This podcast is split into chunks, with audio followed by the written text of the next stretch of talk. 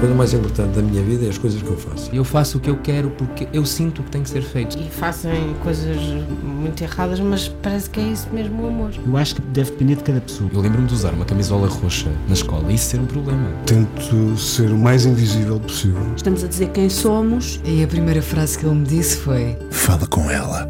Há sempre uma resposta para todas as questões.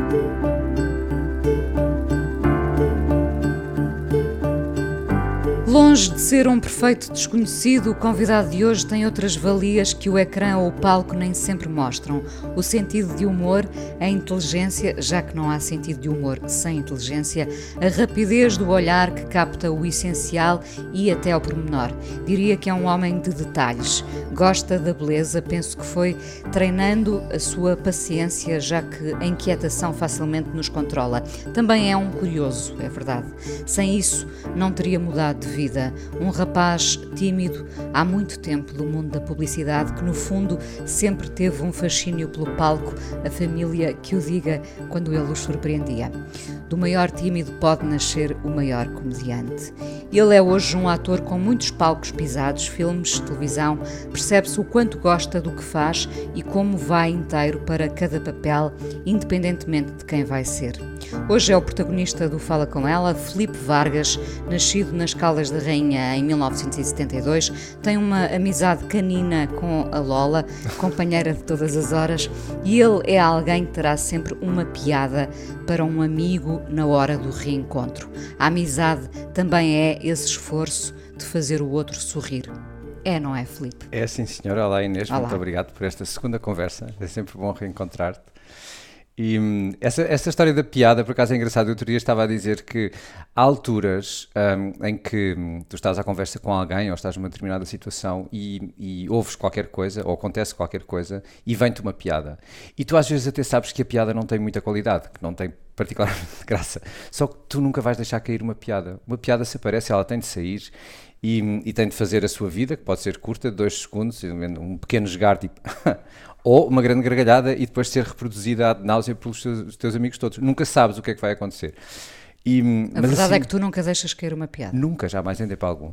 Tens sempre de dizê-la, porque senão fica, fica aqui dentro e depois acordas à meia-noite e dizes, e aí então é que não tem mesmo piada. Pois, porque, até porque não está lá ninguém para ouvir. E a é? Lola não tem assim. A Lola, a tua cadela. Não aprecia o meu sentido de humor. Um, a amizade não é a permanência, mas uma ideia de quase fidelidade, será isso? Hum. Sim, eu acho que. Um, olha, eu estava-me a lembrar em relação a nós, uh, que uh, tivemos uma altura em que éramos bastante amigos e bastante próximos e depois afastámos e depois voltámos e, e não, não, não tendo uh, retomado todos os moldes da, da nossa primeira época de amizade, que era bastante mais presente. Um, eu acho, por exemplo, contigo eu tenho uma verdadeira amizade naquele ponto de vista em que eu interesso-me por ti, pelo teu bem-estar, para aquilo que tu fazes. Uh, uh, eu sei sempre o que é que tu andas a fazer. Uh, nós temos sempre uma espécie de um contacto. Há aquele quack-quack que é o que os, que, os, que os amigos fazem, que é quando tu vês a, a mãe pato e vai fazendo assim uns quacks e os, os patos vão respondendo e ela, sem olhar, vai percebendo que eles estão todos e que estão bem atrás dela a segui-la. E eu acho que estes quacks que tu fazes com os teus amigos, às vezes só para saber se está tudo bem, não sendo aquela pergunta está tudo bem, que eu acho que essa pergunta já deixou de ter, eh, fazer sentido e, e é um bocadinho perigosa até, porque nós muitas é vezes escudamos-nos atrás de um está tudo bem e não está nada tudo bem. Mas aquela coisa de, de saber o que é que as pessoas andam a fazer, de mostrar-te interessado pela obra do outro, pela produção do outro, um, seja uma produção um, profissional, artística, ou pessoal, ou familiar, o que quer que seja. Nós produzimos várias coisas e, e os teus amigos se forem validando ou, ou, se forem atualizando em relação a, às tuas produções, uh, isso faz com que essa teia de amigos seja contínua, mesmo não estando presente uh, 24 horas sobre 24 e muitas vezes até podes ter intervalos. Uh, nós já não nos víamos há dois anos, talvez. Um, e, mas isso não quer dizer que. E depois tu tens outro, outro tipo de amigos uh, que esses sim são para o, para o dia a dia, para o gasto. e isso, são, isso, isso é fundamental. Mas, mas eu acho que a amizade tem essa coisa bonita e, e muitas vezes mais eterna e duradoura que as relações amorosas, uh, porque a amizade uh, é bastante permeável àquilo que tu, a quem tu és e aquilo que tu precisas. e tu usas, entre aspas, uh, os teus diferentes amigos para diferentes objetivos. Um, ainda, olha, ainda ontem estava a falar com amigo meu, estava-me a queixar de uma, de uma outra amiga que não estava a ser sensível em relação a um determinado tema. Ele disse assim: Ah, então eu? Eu assim: Não, porque eu contigo não espero isso. Um, e é um bocadinho aquela coisa de tu adjudicares a cada pessoa um, um papel. Uh, e, e seres suficientemente honesto contigo e com essa pessoa, dizer assim: esta pessoa é extraordinária, tem estas características, mas eu não posso esperar dela uh, uh, isto. Há pessoas que são naturalmente mais atenciosas e que te perguntam como é que estás e não sei o. E há, pessoas, e há amigos que são mais desprendidos. Se tu estás à espera de uma atenção de um amigo desprendido, tu vais estar sempre frustrado. E isso é injusto para os dois. É verdade. Um dia disseram-me que tínhamos que pensar na amizade um bocadinho como um bolo em que cada amigo é um ingrediente, não Olha é? Olha que boa imagem. É, sim. por acaso lembro, foi a Paula Moura Pinheiro. Hum, que é uma rapariga bastante esperta. Uh, nunca mais me esqueci dessa imagem, porque facilmente caímos no julgamento, não é? Sim. E, e, com, acho que também com a idade, com a maturidade, sobretudo, uhum. aprendemos a valorizar uh, uh, os ingredientes, o ingrediente que está em cada um de nós Sim. e a saber usá-los, que também é importante, não é? Uhum. Uh, vamos deixar a amizade, não a nossa, mas vamos deixar a amizade de lado para falar. no fundo, foi o pretexto para o nosso reencontro dos Perfeitos Desconhecidos, Sim. a peça encenada pelo Pedro Penin, que está em cena no Teatro Maria Matos. Um, já te confessei aqui que não vi o filme original que dá, uh, uh, uh, que dá origem a uma peça. A peça é, é, a peça é. Italiana. Não, eu sei que é italiana, mas é anterior ao filme. Não, não, não. Muito bem. Um, pe... Sim, conta, conta pronto, a história. É, é o seguinte: este Paulo Genovese ele fez, escreveu o argumento e ele próprio realizou o filme. Perfeito Desconosciuto, Perfeitos Desconhecidos, que depois eles fazem uma tradução qualquer em português, tipo ou Olá Rapaziada, aquelas traduções portuguesas que não têm nunca nada a ver. Um, e então, uh, aquilo correu muito bem. E eu lembro-me de ter visto o filme há imensos anos e achei que, olha que boa ideia, que boa ideia. De facto, tu tens uma empatia uh, imediata com a história, para quem não sabe, a história de Perfeitos Desconhecidos. Um, é um, um, grupo de amigos que se junta em casa de um, de um casal uh, para uma reunião uh, habitual. São amigos de longa data e amigos comuns que se frequentam bastante.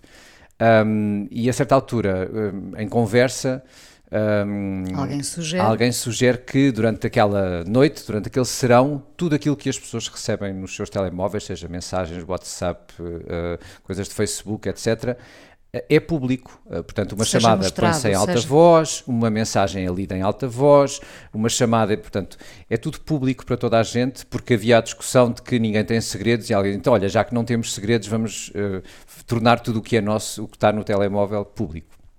Evidentemente, pode ser as neiras? Com certeza. Evidentemente, dá merda. Uh, porque, e depois se tu pensares nisto, é o seguinte, Tu podes não ter grandes segredos em relação ao, ao teu marido, namorado, amante. Eu posso não ter muitos segredos em relação a, a, aos meus amigos, à minha, à minha vida. Eu, eu, nós podemos ser bastante uh, claros. Uh, claros. No entanto, a interpretação que os outros fazem de como uma é que mensagem. Tu explicas de repente a, a entrada de uma mensagem às, às 11 da noite de alguém que não tem importância nenhuma e de repente. Uh, tu vês-te um bocado atrapalhado a explicar aquilo, porque aquilo faz parte da tua intimidade. Eh, eu acho que era o Peninho que estava a dizer isso, que todas as pessoas, há a vida pública, a privada e a secreta. Um, e a vida secreta não tem necessariamente do género, uh, eu tenho não sei quantos mortos dentro do armário, ou eu ando a comer meia Lisboa. É só secreta porque é tua, porque tem a ver com, teu, com, a, tua, com a tua vivência uh, que não tem necessariamente de ser partilhada com todos. Neste caso, estes amigos que se conhecem há muito tempo acham que se conhecem perfeitamente e depois não se conhecem nada e a coisa dá, dá muito mau resultado. Um, Eu dizia-te que justamente vi o filme, já a versão francesa, sim. chamada Nada a Esconder, de 2018. Uh, e tu dizes-me que o original é muito melhor, não é? Sim, é mais giro, é e, mais. E a vossa peça é ainda melhor, é isso? É. é olha, mas agora, independentemente de ser a nossa peça, Uh, eu estava a fazer uma peça, uma peça, uma, uma telenovela com a Sara Barradas e nós estávamos a gostar muito de trabalhar um com o outro. E, e, a certa altura dissemos: Olha, depois quando a novela acabar, vamos fazer uma coisa qualquer juntos, assim, um teatro, sei lá, uh, vamos pensar em peças. E às tantas eu lembrei-me desta, desta dos Perfeitos Desconhecidos, porque a Olivia Molina que tinha tirado o curso comigo em Madrid, na, no estúdio Juan Carlos Coraça, estava com esta peça que tinha, tinha estado em, em, Madrid, depois eles fizeram uma grande turnê por Espanha e depois já estavam de volta a Madrid para, para mais não sei quantos meses e aquilo estava sempre cheio. E eu resolvi ir a, a Madrid ver a peça. E isto foi, imagina, um fim de semana antes de, do lockdown absoluto. Portanto, foi ali tipo, última, era a semana da, da Arco em Madrid e tudo ali fevereiro, final de fevereiro, princípio de março. E quando fui ver a peça, pensei assim: olha, ainda bem, ainda bem que eu vim, porque isto de facto é, é, muito mais giro até em teatro do que, do que em cinema, porque em cinema tu tens sempre os cortes das situações e podes mais ou menos uh, uh, manipular. manipular. Uhum. No teatro é como se tu, tu estivesses com aqueles amigos naquele jantar, onde está tudo a acontecer, nomeadamente trocas de telemóveis à frente de toda a gente e, e ficas partícipe daquilo, daquela ação e daquela, daquela comédia de enganos. E depois, quando, nós, quando voltei para Lisboa, disse: Olha, isto é giro, vamos mesmo depois tentar pôr isto de pé. Uh, entretanto, caiu-nos um Covid em cima, foi tudo para casa e depois voltámos a fazer a novela, acabámos em agosto e em setembro, uh, depois de, fomos de férias e em setembro pensávamos, bom, então vamos lá ver como é que se pode trazer esta peça cá a Portugal. Um, andávamos a ver com que produtor é que podíamos falar, quem é que poderia ser, em que teatro é que poderia ser, e nisto um dia eu recebo um telefonema da Sandra Faria, da Força de Produção, a convidar-me para fazer esta peça. E eu assim, estás a acusar comigo. Que coincidência incrível. Tinha que acontecer. Tinha de acontecer, e depois a Sara também acabou por entrar neste, neste parque, neste projeto, e, e, e este grupo, que é bastante heterogéneo, havia pessoas que se conheciam melhor, outras pior, havia pessoas com quem não, não nunca tinha trabalhado, e, e criou-se uma, uma empatia e uma união que é muito bonita de se ver em palco e é muito bonita de se viver fora dele. Ah, isto parece que até foi escrito. Lá, que telemóvel és tu nesta peça? então, eu sou o anfitrião. E o anfitrião um, não tem assim grande coisa a esconder.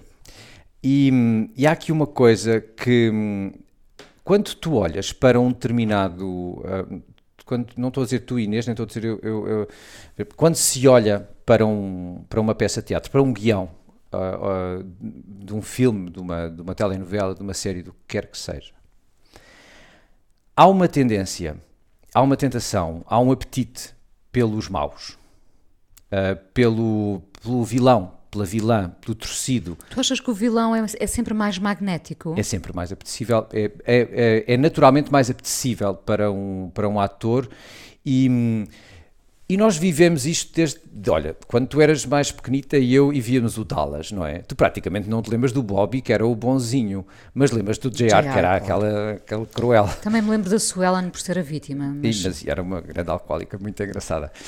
Um, há, há uma história que tu... Um, que muitas vezes os maus são vendidos com muito glamour. Um, e, e, de facto, a, a, escrita de um papel mau, de um vilão ou uma vilã, uh, muitas vezes tu percebes que, há uma, uh, que, que, o autor se aplicou, ou a autora se aplicou a desenhar aquela personagem. Eu tento combater isso, honestamente. Um, eu às vezes Uh, muitas vezes dão-me dão aquele papel tipo do, do, do pai de família, de, de, de, um grupo de irmãos, eu sou o único que é bom. Uh, eu, quando estava a fazer uma novela chamada Quero o Destino, era um grupo de irmãos, quatro irmãos, depois cinco. Um, e na primeira reunião que, que tive com, com o, o, diretor de projeto e com a diretora de, de atores, um, eu, eu tinha lido a, a, descrição da personagem, os primeiros episódios, e, e e tinha feito a construção de, da minha personagem, que era aquilo que eu achava que ele era, e gostava imenso dele. E mal nos sentámos assim, bom, a tua personagem, vamos lá ver se a gente consegue dar aqui uma volta, porque ele é um bocado um conas, não é? E eu, não, é só um gajo porreiro.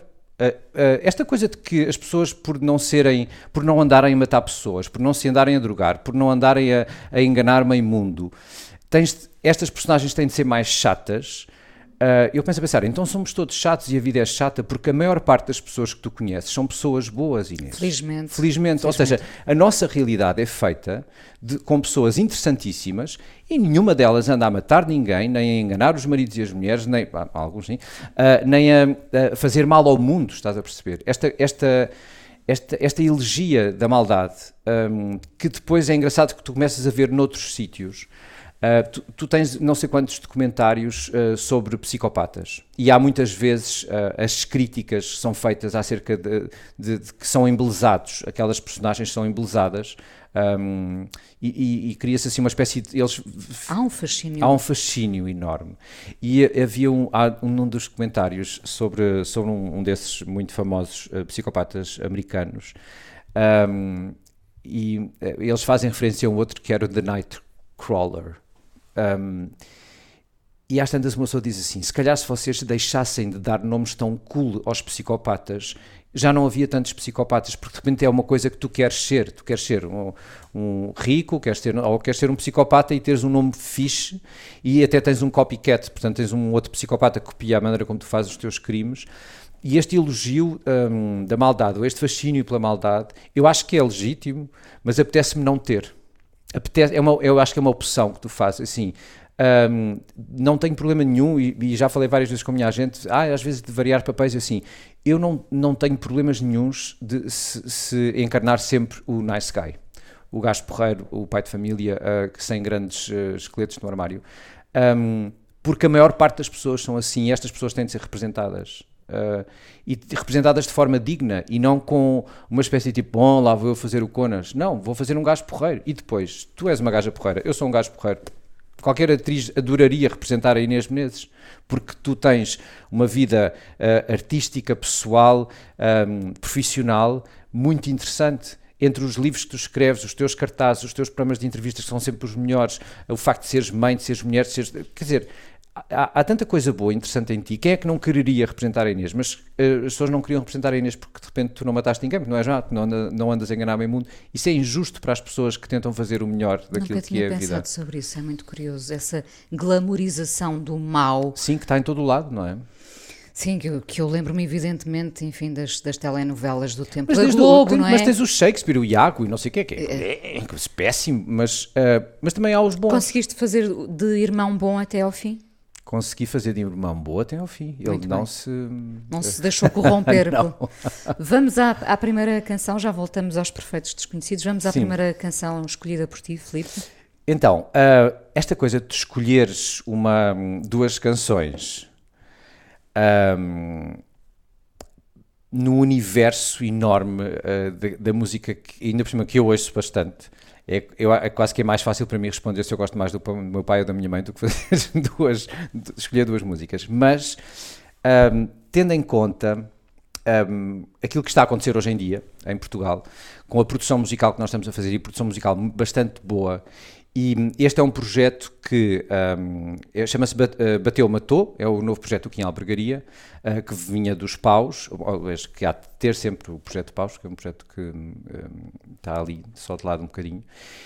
E um, eu, eu acompanho o, o, o, trajeto do Kim já há bastante tempo e acho que e vi Paus uh, no Lux e fiquei muito impressionado com aquilo. Um, porque ele e o Hélio Moraes uh, tinham aquela força, aquilo era uma coisa. Um, Vibrante. E o que, é que tu, o, que é que tu, o que é que podia ser melhor do que isto? O que é que podia ser melhor? Uh, muitas, eles às vezes punham voz em algumas músicas dos paus, com todo o devido respeito. Não me parece muitas vezes que fosse muito interessante, uh, porque uh, um, eram, ficavam, empalideciam perante aquele poder daquelas baterias. Mas, neste projeto, que se chama Bateu eles têm, eles resolveram juntar o poder um, da, das baterias com o poder da voz do hip hop. E convidaram o, o rapper Papillon e, e fizeram esta maravilha chamada clichê. Vamos ouvir o clichê então.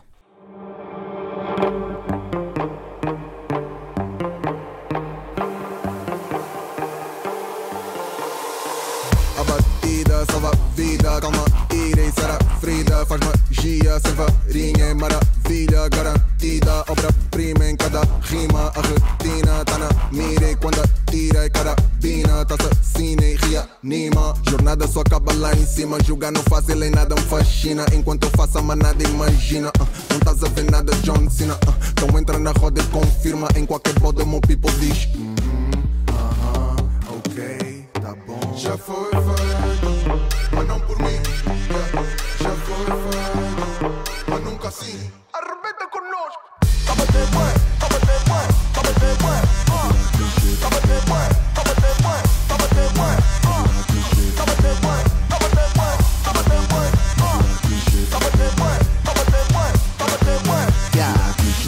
parar, nem pra equiparar. Eu tô preparado pra qualquer parada. Eu fiz paparazzis, ou Deus dará. Isso é soberano, és meu xará. Pra quem nos sente, eu mando shout E quem não nos sente, boy, deixa lá. Eles falam shit, eu falo xará. Porque esta frequência não baixará. Como o clima no sama, chegamos tipo fim de semana. E quem respira nos ama, alturas tipo Osana. Então entra na roda e dá um ala. Em qualquer boda, meu people fala. ok, tá bom. Já foi feito,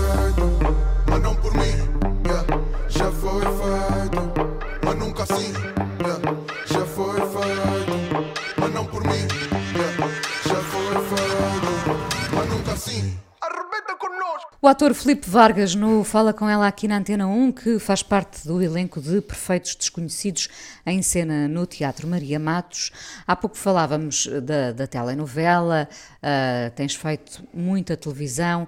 Uh, ficámos todos de repente com esta, não é de repente, mas já vais perceber porquê, com esta ideia de que a televisão consome muito, consome as pessoas que a fazem, não é? Sim. Porque ficou um país inteiro abalado com a morte da atriz Maria João Abreu, não é? Um, alguém, lá está, que parecia ser muito querida por todos. Uhum. Uh, e era. Quando isto acontece, uh, pensamos seriamente na nossa vida? Aconteceu-te?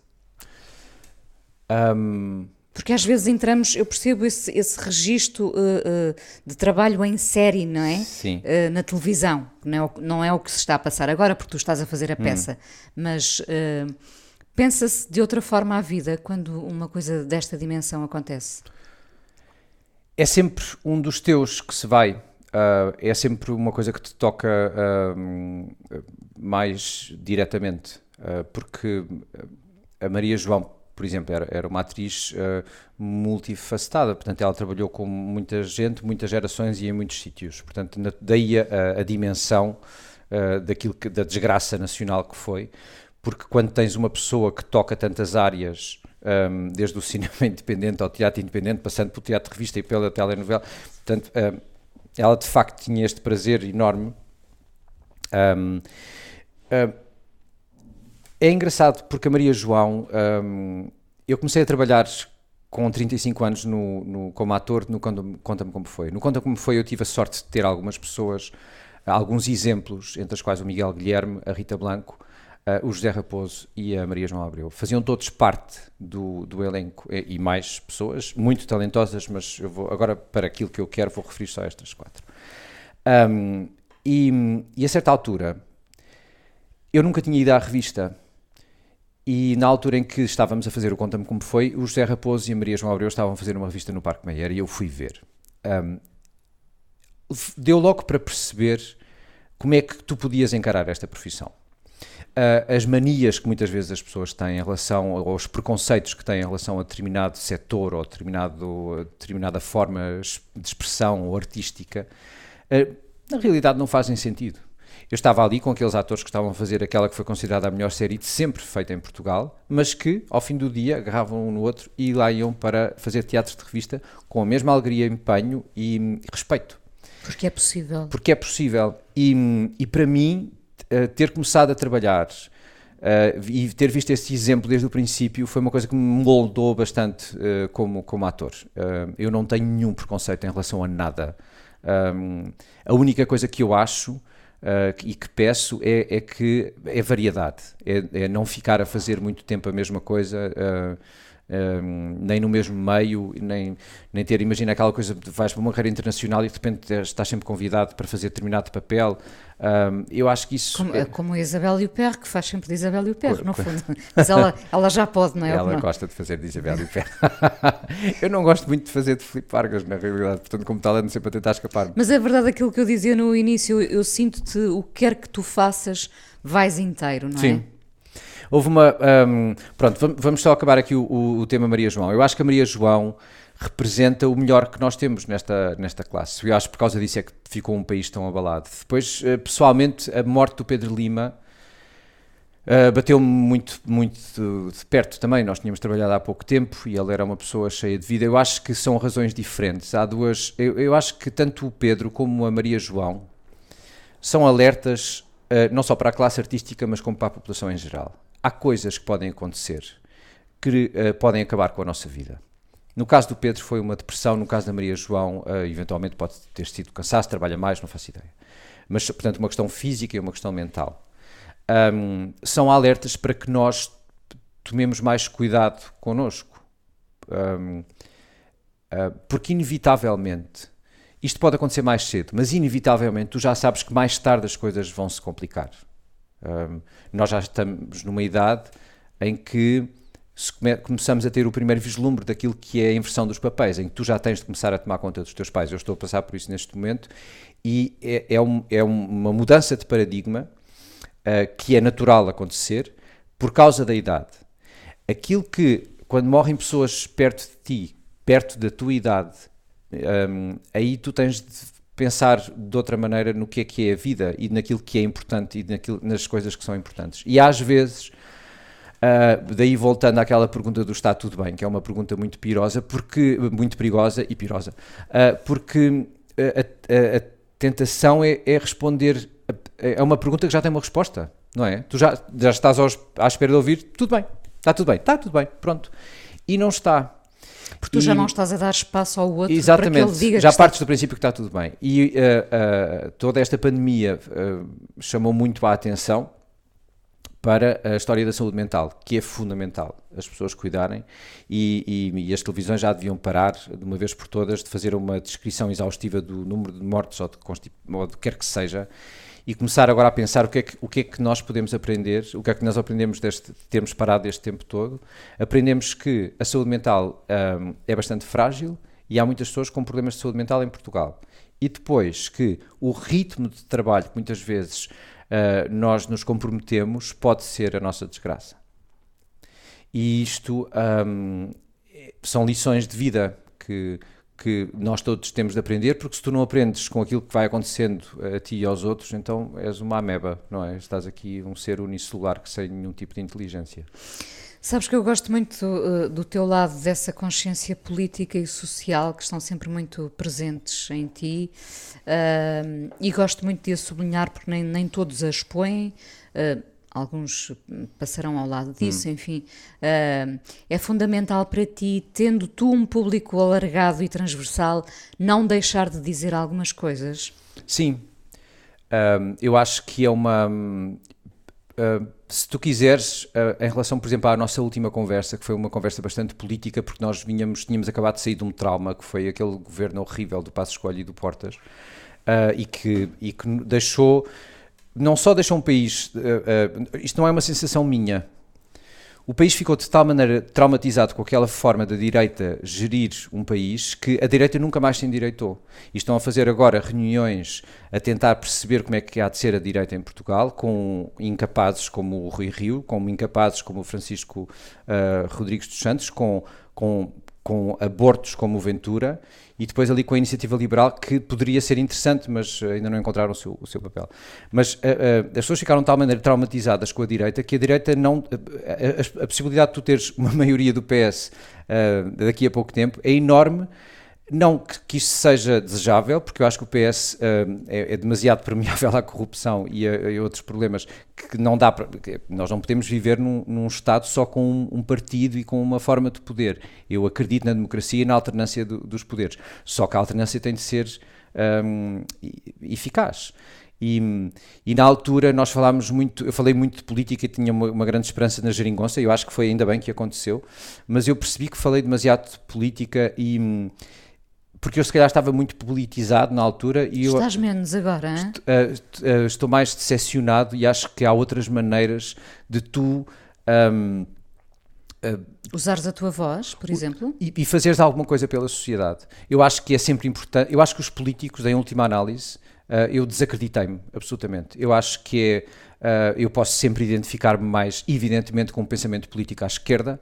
Uh, e evidentemente o meu voto de andar sempre ali entre, entre o, o Bloco de Esquerda e o, e o PS e nestas eleições um, autárquicas no, no, Partido Comunista, mas uh, eu, portanto eu não vou muito para ali, para o outro lado, uh, mas eu não tenho grande esperança.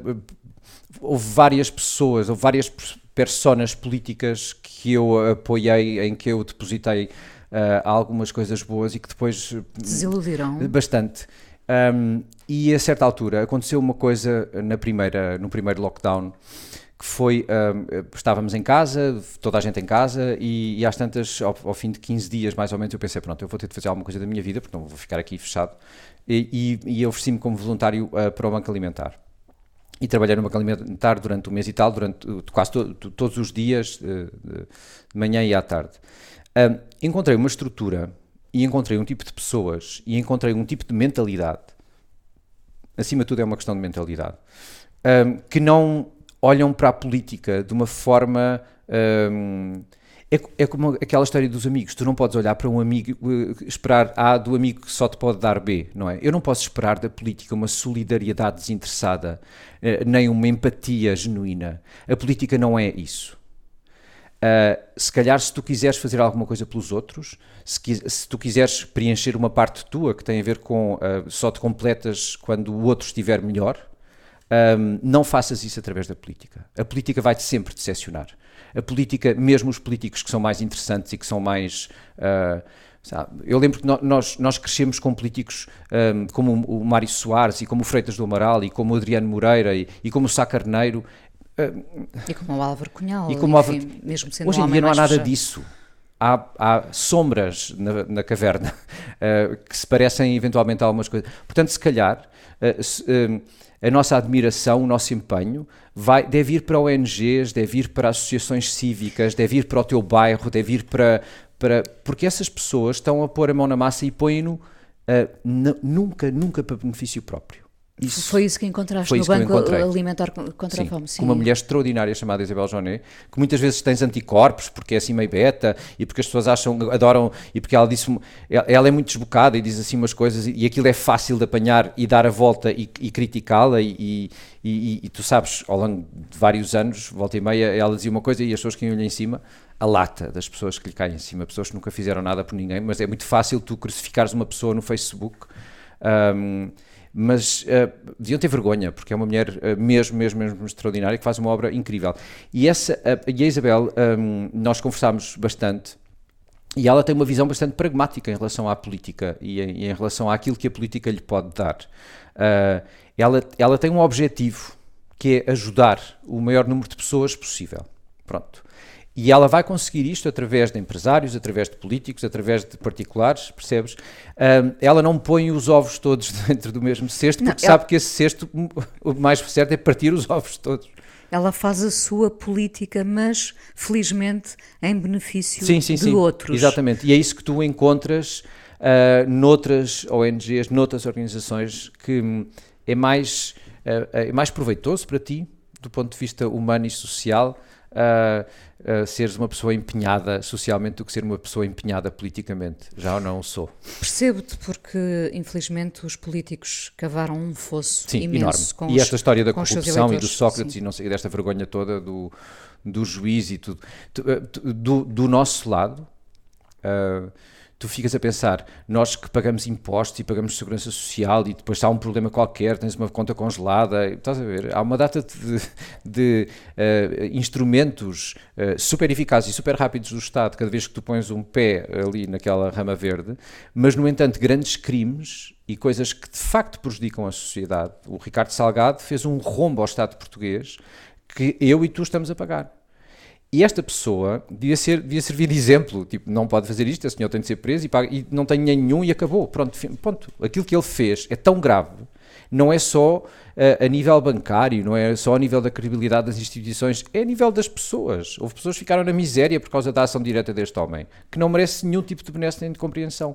Quando isto não acontece, e quando tu tens muitas pessoas muito aflitas, Uh, nós agora estamos a respirar fundo porque não estamos a morrer todos os dias com, com o Covid. Mas isto vai tudo um, piorar. Porque uh, quando tu ouves falar dos restaurantes que fecharam, quando tu ouves falar dos técnicos que ficaram sem trabalho, tu, isto não vai tudo acontecer de um momento para o outro. Um, e aí, aí vai ser um bocadinho, vai ser duro a nossa realidade, mas pronto, por isso mesmo a importância das, das ONGs que ajudam efetivamente quem precisa. Filipe, o rapaz que há muitos anos mudou de vida, deixando a publicidade para hum. agarrar, enfim, o teatro, a televisão, um, é o mesmo? Ainda és o mesmo? Mudamos ou somos sempre, pelo menos a mesma natureza fica sempre em nós? Eu acho que. hum, Eu não te sei responder a esta pergunta. Eu estou numa fase da minha vida em que não faço ideia se eu sou a mesma pessoa que era aos 15, aos 25, aos 35, ah, nem aos 45. Hum, eu acho que hum, eu, eu mudo imenso de opinião em relação a, a muitas coisas hum, e ainda bem. Ah, mudo opinião porque me interesso pelas coisas e pelas pessoas. Coerência não traz mudança. E a não é? coerência não tem graça nenhuma. Ah, eu acho que há, evidentemente, coisas que são ahm, os teus traços comuns, o teu ADN, não é? Mas isso mantém-se, evidentemente. Mas eu acho que já sou bastante diferente daquilo que era aqui há 5, 10, 15, 20 anos atrás. O que é um dia bom para ti? Olha, um dia bom para mim é um dia em que hum, é um dia de boas notícias, é um dia de, em que os teus desejos se realizam, é um dia em que, hum, por exemplo, eu estava-te a dizer que eu- eu- uma das coisas que eu não queria eh, era fazer a mesma coisa sempre e tudo mais. E quando está- depois de ter feito para aí duas telenovelas de seguida, eu assim, agora preciso de fazer, apetecia-me fazer coisas com outro, noutro formato eh, e outro tipo de, de- de objetos artísticos. E, e de facto, nós parámos, b- pronto, tivemos a- as férias do verão e os projetos que apareceram a seguir hum, foi um documentário com a Graça Castanheira, que é uma pessoa extraordinária, assim, uma descoberta, eh, é uma das minhas grandes comparsas de conversa em relação a tudo. Temos, identificamos muito em, em relação a muitas coisas. Um, um documentário que ainda está a acontecer e que depois um dia vamos, falamos sobre esse assunto. Um, e depois um, foi um- era um telefilme histórico e depois foi a peça de teatro e eu tipo isto ah, e os dias em que eu recebi as notícias que isso ia acontecer são dias felizes são dias em que tu percebes eu acho que um dia feliz é quando tu percebes que a tua vida está a avançar um dia não feliz é quando é um dia que é igual ao outro é um dia indiferente amorfo em que não te apetece sequer ah, levantar-te da cama O que é que vamos ouvir no fim desta conversa? então posso só contar uma história em relação a esta música Claro, deves. então, ahm, nós parámos, nós estávamos para estrear esta peça a meio de janeiro. Os Ah, Perfeitos Os Desconhecidos. Perfeitos Desconhecidos, que entretanto parou, coitadita, e, e lá foi tudo para casa com mais um lockdown. Ahm, havia a perspectiva eventualmente de voltarmos, possivelmente em abril e tal. Ahm, e, e eu pensei, eu não faço ideia agora se volto para voluntário do Banco Alimentar, se depois, depois tinha a minha família que eu tinha de apoiar, portanto, o que é que eu estava ali numa indecisão e de repente apareceu um projeto chamado Prisão Domiciliária, um, que é um projeto da, da Patrícia Sequeira para um, Opto SIC, um, livremente inspirada no Sócrates, e é uma série extraordinária. E ela, quando me ligou, disse: Olha, tenho uma série que é a tua cara, que é política, porque ela sabe que. Pronto. Um, e, e isto foi feito uh, durante o mês de fevereiro. E é uma espécie de um projeto ideal. Imagina que era, era, foi no Hotel da Lapa, era uma equipa pequena, poucos atores, a equipa técnica reduzida, era tudo no mesmo sítio, tudo testado. Portanto, a minha vida era sair de casa, agarrar no carro, ir até à Lapa e depois fazia as cenas e depois voltava. Numa das vezes, nós tivemos uma coisa, uh, um dia era tarde-noite, porque uh, em termos de, para quem não sabe, nós temos as, o dia normal, como toda a gente tem, das 8 da manhã às 8 da noite, e depois há os dias chamados tarde-noite, que é quando nós temos de aproveitar a noite para cenas de exterior, no jardim ou onde for. Pronto, esse era um dia tarde-noite, que não, para mim não acabou muito tarde, eram para aí umas 11 da noite, Uh, quando eu uh, fui, agarrei no carro e fui para casa. E estava uma noite simpática, tinha as, as janelas do carro abertas, um, pela Lapa não havia ninguém, as ruas estavam completamente desertas e eu estava, pus a rádio na antena 2, como tenho muitas vezes, e começou a tocar isto. E isto é um. É engraçado porque a música tem essa capacidade de repente de te etiquetar momentos ou de fazer com que tu te lembres melhor. De eu lembro perfeitamente de tudo o que aconteceu. Foi de ter posto a música mais alta, de ter feito Shazam para ouvir aquilo depois mais no Spotify e agora, olha, dar-te a ti a conhecer isto. Um, e, e foi assim daqueles momentos em que parece que o teu tempo é diferente do tempo dos outros e que tu estás a viver numa espécie de um videoclipe. Uh, isto é uma versão uh, da Traviata de um, um, maestro chamado Theodor Currentzis, que é um, é um, é um maestro grego e é assim uma espécie de Marilyn Mason da, da música clássica com um aspecto bastante punk. Um, isto é o terceiro ato, que é o prelúdio, portanto, que é, é quando a, a Traviata percebe que a vida dela um, vai acabar sem voltar a viver aquele grande amor. Um, a, a, Traviata como foi inspirada na Dama das Camélias, portanto é o mesmo drama. E a maneira como esta senhora canta, como começa com um suspiro meio rouco e depois, sendo que tu tens a, a versão, esta versão, uh, esta, esta área cantada pela Calas. Portanto, isto, é, imagina, quando tens uma coisa cantada pela Calas e és uma cantora lírica, tens um bocado de medo, mas eles de facto fizeram aqui uma coisa especial e diferente. Ao ponto de quando tu ouves uma coisa que é mesmo surpreendente. E, e, eu parei e fui logo ver o que era porque aquilo era diferente daquela, daquela espécie de moving wallpaper que muitas vezes é a música clássica que está para lá, como às vezes é o jazz que está só lá a tocar só para ser uma espécie de cama musical. Um, isto é especial. E cristalizou esse momento. E cristalizou esse momento, que ainda por cima era um bom momento do ponto de vista pessoal, profissional, e não havia ninguém, e era uma Lisboa deserta e bonita, e a cheirar a Vais partilhá-la comigo e com os nossos ouvintes. Muito obrigada por teres vindo ao Fala com ela. Ainda vamos conversar mais um bocadinho no podcast. Ai, que bom. Obrigada, Felipe.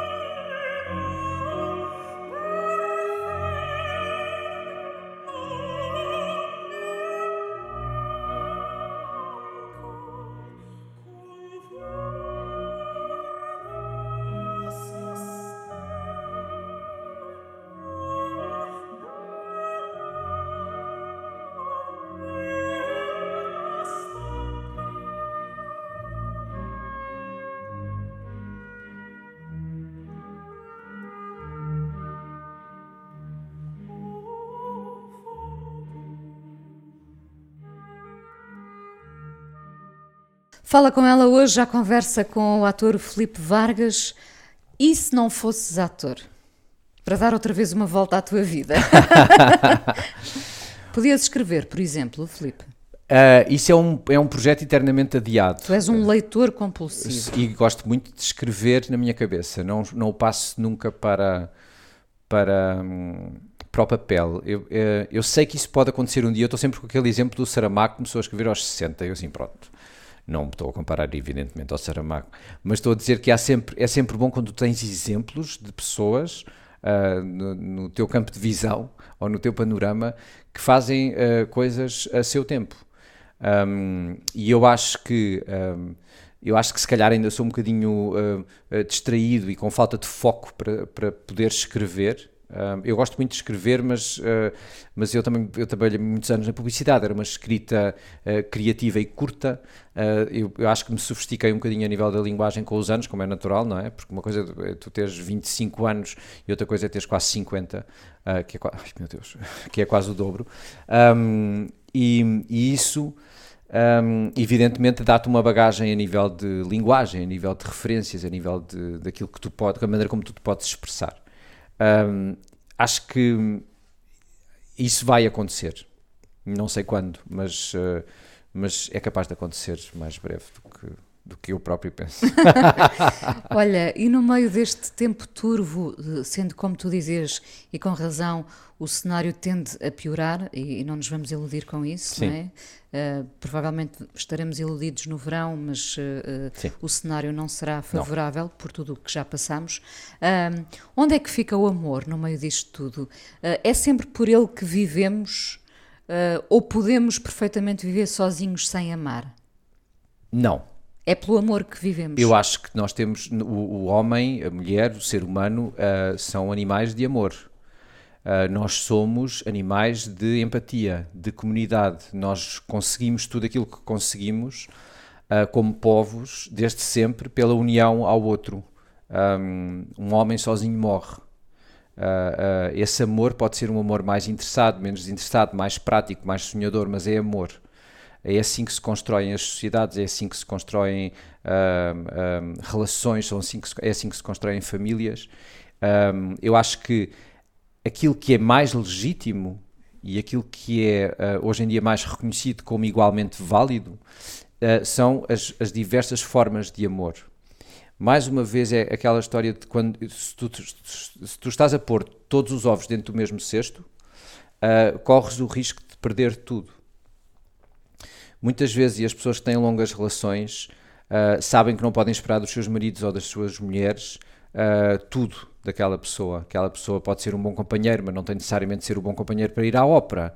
Aquela pessoa pode ser um bom pai, mas não tem necessariamente de ser o pai que leva a criança ao médico. Pode ser o bom pai que leva a criança ao parque. Um, são sempre formas de, de, é uma gestão de expectativas, o humor e as, a nossa vida uh, em geral. Aquilo que eu acho é que um, que é isso que me sempre irrita imenso na, na, direita, que é uma espécie de tentativa de normalização de isto é a família normativa, heteronormativa, isto é assim, e tem muita dificuldade em abranger, em, em ampliar isto. Uh, felizmente nós estamos no século XXI, felizmente um, Uh, a direita agora está a ter um comeback, mas pronto, não, não há de vencer. Uh, aquilo que eu acho é que nós, como seres humanos, temos várias formas de amor e várias formas de vivermos esse amor. E esse amor, uh, essa relação de amor que tu tens contigo próprio e com a humanidade, pode ser perfeitamente conseguido numa vida sozinho, por exemplo. Tu podes ter o, preencher essa, essa tua relação de amor com os teus amigos, com, a, com o teu trabalho, com... Há muitas pessoas, um, quando tu começas a fazer uh, algum trabalho de voluntariado, tu percebes e conheces muitas pessoas que dedicam a sua vida àquilo. Há muitos voluntários que oferecem, entre aspas, a sua vida aos outros. Uh, isto pode acontecer por várias razões, pode acontecer por uma questão de feitio, pode acontecer por uma razão de umas relações que não, não funcionaram, o que quer que seja. Mas tu percebes que há pessoas que resolveram, pelo que quer que seja o motivo, qualquer que seja o motivo, oferecer-se ao outro. Isso é uma forma de realização de amor. São pessoas que, uh, por sentirem que estão a contribuir para o bem-estar do próximo, e o próximo não tem necessariamente de ser sequer uma pessoa que eles conhecem, é um, um anónimo, a humanidade, um outro ser humano Uh, isso já é um ato de amor. E quando há um ato de amor realizado, o amor acontece. Portanto, uh, não tem de ser um pai, mãe e, e filhos, e o labrador e, e, a casa de campo e os mitos todos a chamarem Deve ser sempre o outro. Deve ser sempre. Uh, mas partir de ti, evidentemente. Eu, Sim, acho, claro. que, eu acho que muitas vezes eu não acho fundamental tu estares completamente resolvido para conseguires amar o próximo, porque muitas vezes tu consegues resolver-te através do amor pelo outro. Uh, mas, mas tem de haver sempre uma, al, alguma autovalidação. Uh, uh, porque tu nunca. Por isso é que eu acho que é muito importante este debate que está a acontecer hoje em dia em relação a, a, a parar-se os bullings e a parar-se este tipo de, de, de, crucificação pública por tudo aquilo que não é o chamado normal, uh, porque senão, assim é que não vamos a lado nenhum. Eh, as pessoas são todas diferentes e graças a Deus. Ainda bem que nós somos todos diferentes, ainda bem que as pessoas. Tu podes, às vezes, nós próprios que somos mais liberais e que temos uma cabeça, eh, que já vimos uma data de coisas, às vezes nós próprios até podemos ter um pensamento conservador em relação a determinadas atitudes ou em determinados comportamentos, mas eu guardo isso para mim. Quem sou eu para, para, apontar um dedo a quem quer que seja? Se essa pessoa não está a fazer mal nenhum a ninguém, porque é que eu hei de estar a tentar impor o meu padrão de vida a uma pessoa para a qual o meu padrão de vida vai ser horrível. Uh, tu tentares impor esta, esta história daquilo que é o normal, e é uma coisa que a publicidade faz muito isto, a ficção faz muito isto, que, são, que, é, que é a perpetuação de um modelo daquilo que é a felicidade. Temos de ser todos uh, loiros, burgueses, urbanos, e os filhos têm de se chamar todos Salvadores e Constanças. Temos A de parar com é isto. sempre a mesma. É sempre a mesma, tipo, Raico Esparta, não, não, não. É isso que eu acho que tem de haver um não bastante ativo. Um, nós tentámos todos ser bastante diplomáticos durante muitos anos. Hoje em dia nós estamos noutra, noutra, noutro registro, uh, que é, um, não vale a pena tu dizeres que não és racista, tu tens de ser ativamente antirracista. E aí, nesta atitude de não deixares que o próximo ou a pessoa que está ao teu lado seja ofendida, não deixares que determinados uh, uh, quadros uh, sejam perpetuados, não deixares que determinados comportamentos demorem décadas a alterar-se. É por causa desta percepção e por causa desta urgência que tu vês em todo o lado, no mundo inteiro, desde, desde as questões todas raciais, um, nos Estados Unidos, uh, a questões de liberdade, como esta, esta história de, escandalosa do, do, jornalista da Bielorrússia, uh, aquilo que se passa uh, cá em Portugal em relação a, a, tanta coisa, nomeadamente com a cultura, um, aquilo que se nota é que as atitudes, o grito de, daquilo que se deve fazer está a ser feito cada vez mais pelas pessoas e não pela política.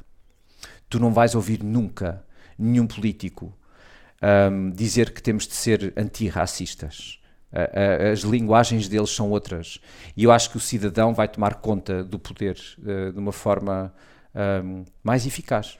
Se agora tivéssemos que terminar com uma canção, teríamos que terminar com o People Have the Power, da Patti Smith. Foi uma... Eu arrepio-me sempre que ouço Olha, essa canção. Essa canção, uh, que engraçado tu dizeres isso, um, foi dos últimos concertos que eu vi. Uh, foi em Paredes de Cora, há dois anos, acho eu. E, e aquela mulher extraordinária deu um concerto incrível e nunca me tinha acontecido uh, num concerto de assim de festival chorar e eu estava a chorar porque ela é uma força da natureza é uma é uma é um é um grito que não se cala é uma mulher ativamente uh, social é uma sobrevivente e política. de várias é um, formas e é, e é uma guerreira ela, não é e é uma guerreira mas é uma guerreira do amor e da paz e ela é, é assim uma coisa que emanava do palco uh, e que tocou toda a gente. E eu de repente estava assim com umas lágrimas aqui assim. Eu estou bem emocionado agora com isto. E olhei para lá e estava toda a gente a chorar. E várias pessoas que estiveram nesse concerto tiveram essa essa reação assim quase catártica de, de, obrigado, ainda bem que há pessoas assim, há bons exemplos a seguir. E a, e a Patti Smith um, é, é, um, é, uma mulher que está cá desde sempre e esperemos que continue durante muitos mais anos. E, e a gritar essa música e, e, a gritar esse slogan que eu, em, hoje em dia, se eu acredito em alguma coisa, é nisso. People, People have, have, the, power. power. Obrigada, Filipe, por teres vindo a falar com ela. Obrigado, minha querida.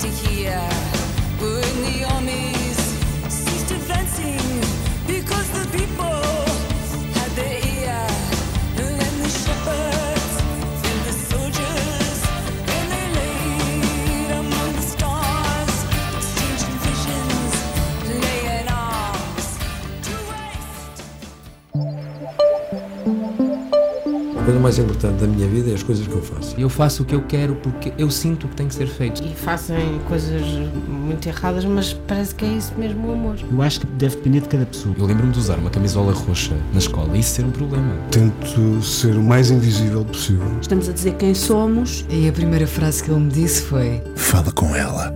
Há sempre uma resposta para todas as questões.